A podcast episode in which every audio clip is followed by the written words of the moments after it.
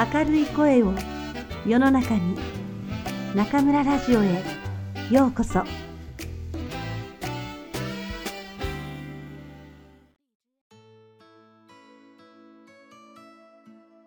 おいしいおにぎりが作れるならば松浦弥太郎。はじめと真ん中と終わり。人間関係におけるコミュニケーションで悩む人が多いという。伝えたいことや伝えなくてはならないことを相手に正しく理解してもらうのは本当に難しいことです。意識や情報を共有するために正しく伝えることができないと誤解が生じてトラブルが起き関係がギクシャクもします。暮らしや仕事とは必ず人と人が関わるものだから常に円滑なコミュニケーションが必要とされます。私たちは方法や技術以前に人に対する思いやりと必要なことを正しく伝えるということをしっかり習得しておきたいものです。およそどんなものにもコツがあります。コツとは何かといえば、それはいわば何かする場合の心のお守りのようなものです。すなわち、勇気を伴った知識や概念であろうと考えます。暮らしと仕事において必要なことを正しく伝えるために自分らしいコツを見つけられると幸せです。それは常にポケットの中に小さなビスケットが入っているようで安心。皆さんの知っている上手な伝えるコツとは何でしょう？日々のお守りにしているコツは何でしょう？僕にとっての伝えるためのコツは、すべてにおいて、はじめと真ん中と終わりをしっかり意識すること。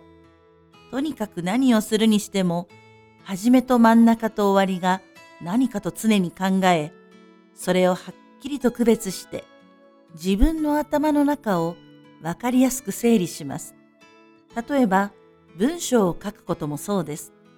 文章には必ずテーマがありますが、それを表現する、もしくは伝えるために必要な始めは何か、そして真ん中は何か、終わりは何か。それらを具体的に理解し、整理しておかないと文章を書き始めることはできません。何もなければ、あてもなく真っ暗闇の海原に飛び込むようなことになります。これからの話は僕の自己流の伝えるコツですから、あくまでも参考として読んでください。まず、伝えたいことがあったら、その一つを、はじめと真ん中と終わりの三つに分けてみます。この三つの中身はそれぞれで異なるので、その都度よく考えます。答えは一つではなく、その人のセンスと個性がものを言うので自由です。何より自分が納得できるように頭の中を整理するのが大切です。三つが決まったら、それを三枚の紙に鉛筆で書いてみる。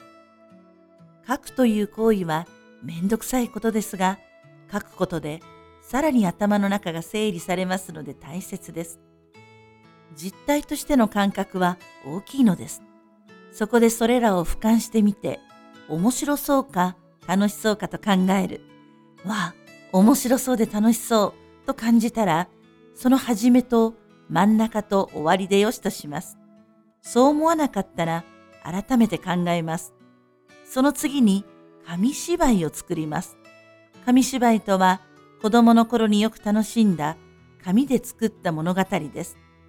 紙芝居といっても画用紙で作るものではなくメモ紙を使って作ります。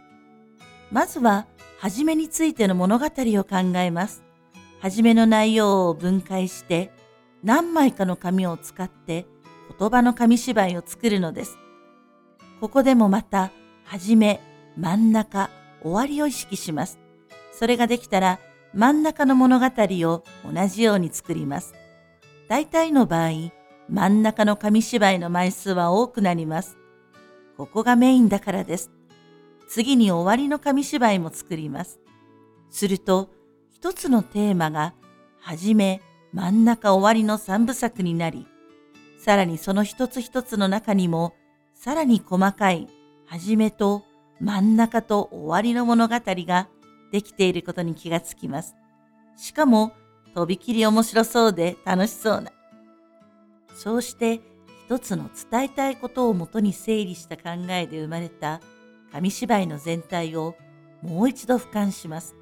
ここからが重要です。その紙芝居が昔々あるところにというように昔話の始まりのようなワクワクした感じで始まっているかどうか。そして真ん中が時間を忘れて夢中になれるような中身になっているかどうか。終わりは、だったとさ、というようなジーンと心に染み入るクライマックスになっているかどうかを確かめます。要するに、その紙芝居で人は感動するか、自分自身でも拍手ができるかということです。拍手ができたら上出来です。あとはその紙芝居をお守りにして相手に伝えるだけです。一つ気をつけたいのは、そこまで作った紙芝居はいわばどこかに行くための手書きの地図のようなものであり、設計図のようなものです。道順は一つでないので、実行に移してみて、こっちの予定だったけれども、ここは歩きにくそうと思ったら、別の道を行く判断も必要です。設計通りに作り始めて、うまく組み立てられなかったら、別の方法で作らないといけません。常に頭は柔らかく、考えや方法を新しく変える勇気は必要です。ですから、紙芝居は台本ではなく、あくまでもお守りと考えます。しかし、この紙芝居というものは迷った時に大いに役立ちます。これをもとにしていくらでも伝えるバリエーションが考えられます。例えば、始めと真ん中と終わりそれぞれがしっかりと作られていれば、状況に応じて順序を変えることも可能です。ここまでのことは会社などでよく行われるプレゼンテーションの訓練と同じかもしれません。プレゼンテーションのポイントは、受け取る側を短時間でいかに感動させて面白がらせるかだと言います。そのためには、やはり紙芝居の準備が必要です。仕事であろうと、暮らしであろうと、僕は常にこの始めと真ん中と終わりの意識を忘れません。人の話を聞くときに、相手は何を始めで話し、真ん中が何か、そして終わりが何かと考えます。そうすると、たとえ相手の伝え方が不十分であっても、積極的に理解へ近づくことはできるし、不明な点がわかるので簡潔な質問もできる。伝える側だけでなく、伝えられる側にとっても、これらは理解を助けるコツになるのです。文章を読むときや音楽を聴くときも同じように、始めと真ん中と終わりが何かと常に考えます。そうすると、より理解が深まって内容を楽しむことができます。伝えられる側にとって、それがとても楽しくて面白い時の共通点は、始めと真ん中と終わりが感心するくらいに非常にわかりやすく、はっきりしていることです。こんな風に仕事と暮らしにおいて、始めと真ん中と終わりの意識は、常に頭の中の整理に役立ち、